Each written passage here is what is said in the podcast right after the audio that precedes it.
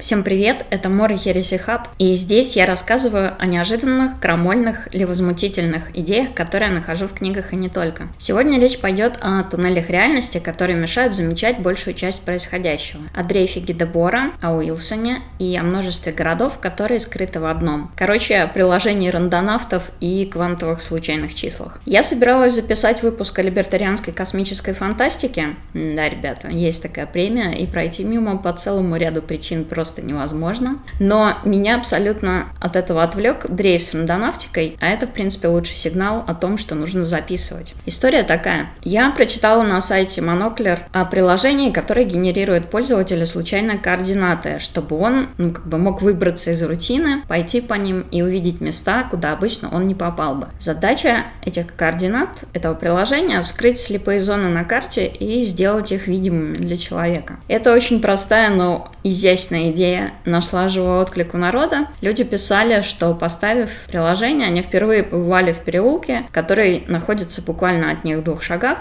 но они не только там не были, но они даже не подозревали, что он вообще там есть, потому что не было необходимости идти в том направлении и смотреть в ту сторону. Если вы сейчас напряглись, подозревая какую-то рекламу, то вы можете расслабиться. Рандонавтика — это бесплатное маленькое приложение от людей, которые адски увлечены загонами про туннели реальности, в которых человек застревает. Скачок популярности этот генератор получил, когда пара ребят пошла по данным им координатам и обнаружила в точке, куда их послала программа, вонючий какой-то сундук. Они шутили, что-то хохмили, снимали, а когда сундук открыли, внутри оказалось два трупа. Ну, это было как минимум неожиданно. Другие люди настраивались на какую-то мистическую волну, и в итоге, когда они приходили на место, то обнаруживали там скрытые послания, к ним загадочные намеки, порядке. Ну, я бы это характеризовала, как хорошо проводили время. Меня все это очень позабавило, особенно учитывая, что наступили майские и нужно гулять. Разработчики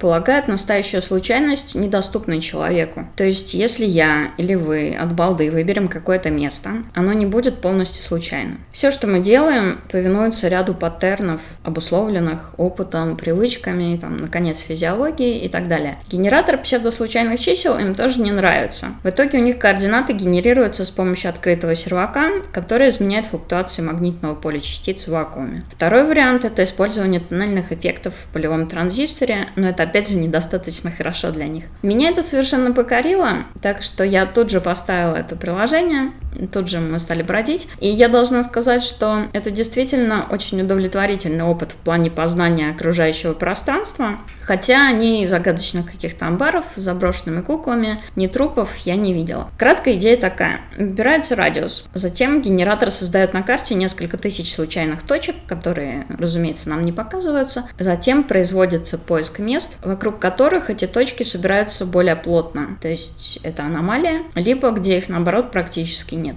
Ну, и то, и другое в каком-то смысле статистические аномалии, а значит, там может быть что-то интересное. Ну, или нет. По-моему, очаровательно. Старикам все это не может не напоминать психогеографию Гидебора. И ребята действительно действительно отчасти ей вдохновлялись. Гетебор считал, что сочетание атмосфер разных улиц, разных кварталов аналогично сочетанию химических веществ э, в смесь. И что хаотическая смена этих атмосфер может вызывать разные сложные интересные чувства, похожие на те, что вызывают, ну, в принципе, любые другие сложные зрелища. Вкратце его взгляды можно описать так. Размах случайности для ограниченных условий ограничен.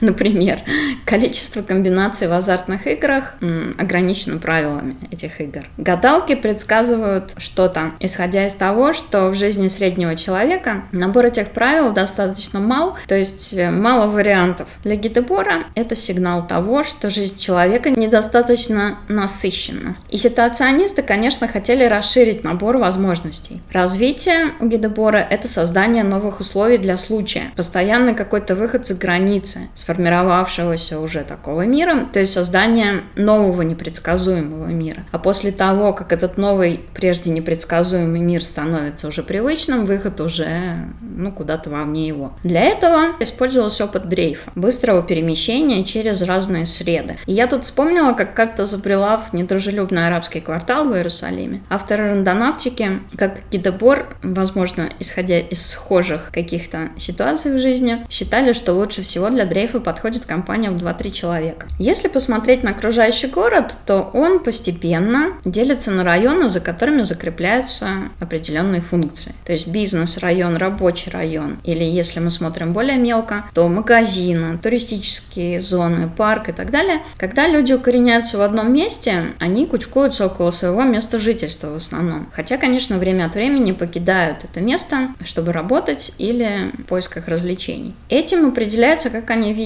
квартал, как они видят город. Исходя из этого уже формируются их маршруты, по которым они следуют каждый день. Психогеография же исходит из идеи перехода. То есть хаотически пересекая границы, которые придуманы или сложились, э, мы видим новое. Жители, в принципе, видят город через сеть своих представлений о нем. И это оставляет очень много слепых зон. Если вы читали Мьявиля, то это похоже на Бещель Лькому, то есть две половины города, разделенные невидимой стеной, где жители видят одну часть, но не замечают другую часть. Что-то похожее получается, когда мы привыкаем к своим рабочим или прогулочным маршрутам. То, что лежит вне их, практически лишается возможности попасть в поле зрения обратно. И в случае дрейфа смена точки зрения меняет географию, это меняет опыт и, ну, может, может, но, конечно, не обязательно, изменить что-то в человеке. Несмотря на ненависть Гидебора к туризму, он очень ненавидел его и считал одной из омерзительных частей капитализма, когда продаются впечатления. Дрейф, по сути, это вот такая попытка стать туристом, исследователем собственного города, создателем собственной эмоциональной карты, которая лишена функционального назначения, которая имеет смысл для всех, но имеет эмоциональное значение или там какое-то, не знаю, значение озарений, которое имеет смысл только для самого человека. Гидепор, конечно, не был единственным. То есть вот эти вот все хаотические случайные перемещения приходили в голову множества людей, хотя не все они их явно формализовывали. Например, Иван Щеглов написал формуляр нового города. Он призывал составлять свои карты, убегать от банальности, но речь о другом. Маршруты перемещения взрослых людей обычно очень бедны, если мы не берем в расчет различные деловые поездки, которые могут открывать весь мир. И мне это напомнило Кори Доктору и программу слежки за людьми, о которых он рассказывал, ищущие паттерны поведения террористов. Одним из паттернов поведения террористов ФНБ были как раз неожиданные перемещения людей вне вот какого-то маршрута, работа, дом, кинотеатр, 5-6 мест может быть. Если человек как-то хаотично перемещается по по городу, значит, он либо курьер, либо наркокурьер, либо он очень-очень плохой человек. Рандонавты придерживаются похожего на Гидебора взгляда на вещи, но они гораздо больше озабочены случайностью. Их интересует, как э, случайность может влиять на жизнь человека. Маршруты, по которым мы двигаемся, с их точки зрения определяются массой факторов. Занятостью, рабочий человек, нерабочий, где он работает, куда он идет и так далее. Привычками, опытом, предубеждениями какими-то. Ну, например, я не хожу хожу на рынок, потому что там грязно или что-то еще. Желаниями, особенностями личности, ну, внешними факторами, например, там стройка и все закрыто. Все это вместе сужает возможное количество вариантов и, как говорят рандонавты, держит человека в поле стазиса, удерживает его в рамках какой-то банальности. У каждого человека такое статусное поле свое. Чартерный штурман, который летом катает людей на яхте, а зимой предается трате заработанных денег. Или орнитолог, который перемещается там в соответствии с какими-то своими задачами. Продавец, айтишник, школьница. У всех у них какие-то есть свои особенности. Рандонавты называют это туннель реальности. Это что-то вроде персонализированной выдачи в Яндексе, заточенной под вас. То есть это объединенный набор вместо всего богатства вариантов. В этом туннеле реальности есть места, которые мы просто не замечаем и куда попасть не можем. Вот рандонавты именно туда хотят попасть, выпадая из этого туннеля с помощью подлинно случайных чисел. Идея туннеля реальности разрабатывал гуру психоделиков Тимоти Лири, а затем его развил в своей квантовой психологии Роберт Антон Уилсон.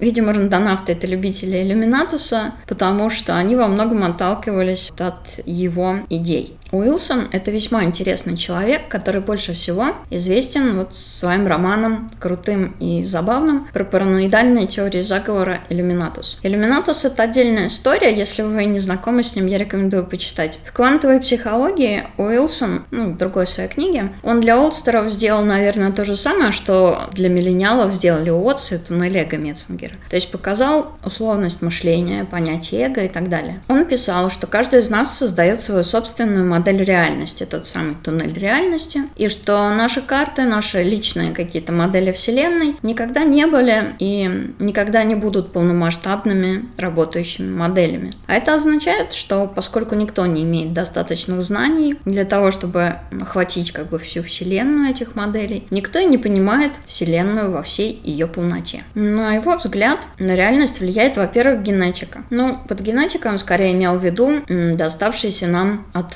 приматов нейросенсорный аппарат. Змеи живут в каком-то своем умвельте. Они, например, видят тепловые волны и объектов, как мы их не воспринимают. Поскольку туннель реальности умвельт змеи настолько фундаментально отличается от туннеля реальности млекопитающего, дружба между людьми и змеями, ну, в общем, встречается гораздо реже, чем между людьми и другими животными. Уилсон говорил, что вера в то, что человеческий вот этот способ познания реальности, восприятия реальности истинен, столь же наивно, как вера в то, что линейка показывает больше реальности, чем вольтметр, или там, что моя религия лучше, чем твоя, и что подобного рода шовинизм научно не более обоснован, чем какой-нибудь там национальный половой шовинизм и так далее. Упрощая, человеку достается определенный софт, с помощью которого он воспринимает мир, набор искажений, который с ним поставляется. И выйти за его пределы человек не может. На вот этот механизм восприятия, обладающий своими особенностями, накладывается наш язык,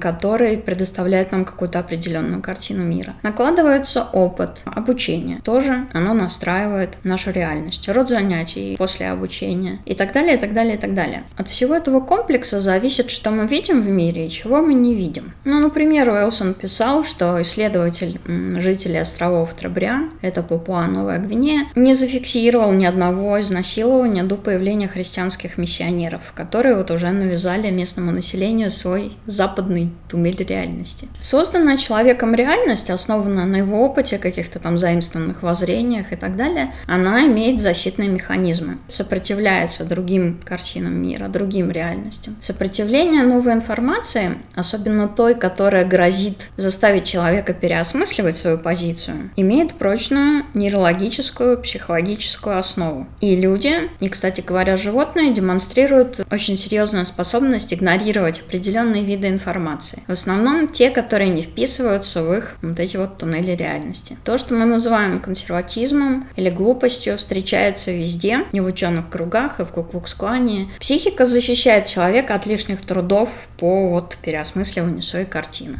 Все это, конечно, интересно, но давайте вернемся к рандонавтике. Итак, используя генератор случайных чисел, вы создаете кучу случайных точек и посещаете их независимо от того, насколько интересными или удобными для посещения они выглядят. Вероятно, первая точка не приведет вас к какому-то слепому пятну, но с дальнейшими попытками шанс он будет увеличиваться. Для части участников таких вот прогулок, экспедиций, открытые места — это как выставка на другую планету, которую они прежде не замечали. Поэтому, собственно, ребята и назвали его рандонавтингом. Ну, по аналогии там с астронавтами. Рандонавтов очень интересует, может ли попадание вот в это слепое пятно, то есть происхождение маловероятного в жизни человека события, запустить эффект бабочки, как-то каскадно изменить реальность заметным образом. Ну, например, встретиться с людьми, с которыми они бы не встретились, увидеть что-то, что они бы не увидели. Кстати, сходного эффекта, хотя не в такой концентрации, достигают называют ARG Alternative Reality Games. Игры в альтернативной реальности. Хотя там нет подлинной случайности. Игры альтернативной реальности используют карту, карту как базу, над которой они являются надстрой. Они создают какие-то квесты, то есть ты должен куда-то пойти, что-то сделать. И хотя все объекты реальные, они несут игровой смысл. Однако человек, который покидает исхоженные маршруты, чтобы вот поймать покемонов Pokemon Go, или обязанный захватить базу в ряде игр альтернативной виртуальной реальности и для этого куда-то поехать, тоже оказывается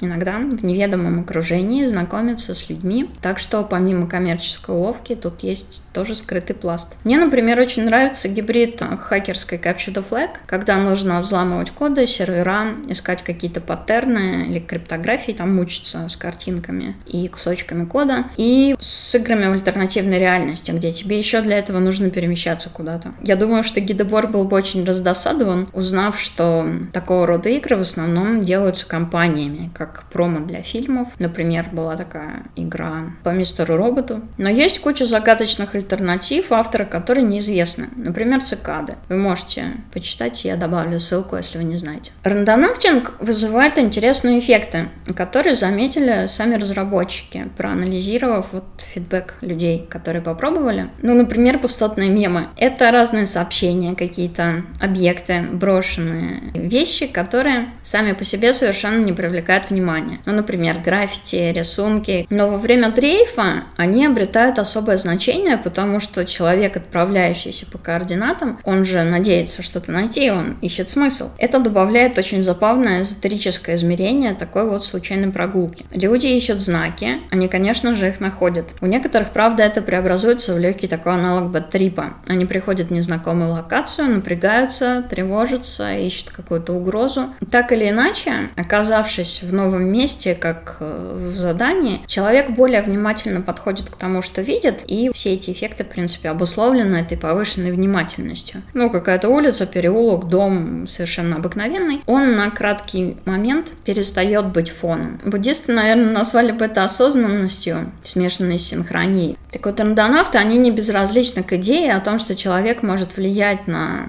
состояние квантовой частицы. То есть идея о том, что наблюдатель является частью эксперимента и изменяет состояние квантовых частиц, что его намерение каким-то образом влияет на реальность, тоже рандонавтов очень интересует. И там есть возможность при выбрасывании, грубо говоря, вот этих координат вложить какое-то намерение в свои действия. Меня все это забавляет, но эта легенда делает времяпрепровождение достаточно интересным. И если у вас есть друзья и некая усталость от своих обыкновенных прогулочных маршрутов, это может быть отличной, отличной штукой такой, чтобы что-то узнать, поразвлечься. И кто знает, может, вы найдете сундук, а там неожиданная посылка. Я странствуя по этим координатам обнаружила целую кучу мест, в которых я действительно никогда бы не оказалась по своей воле. Помимо разных заброшек, в которых я обнаружила, разумеется, и граффити, и все что угодно, был и обратный вариант. У нас есть промзона зона, в которую я, в общем, никогда не планировала ходить, так вот, оказалось, что там есть отличный лов, цивилизация, целая куча всего интересного. И вообще, мое понимание района, мое понимание географии, ну, должна сказать, оно изрядно расширилось. Так что генерируйте случайные координаты,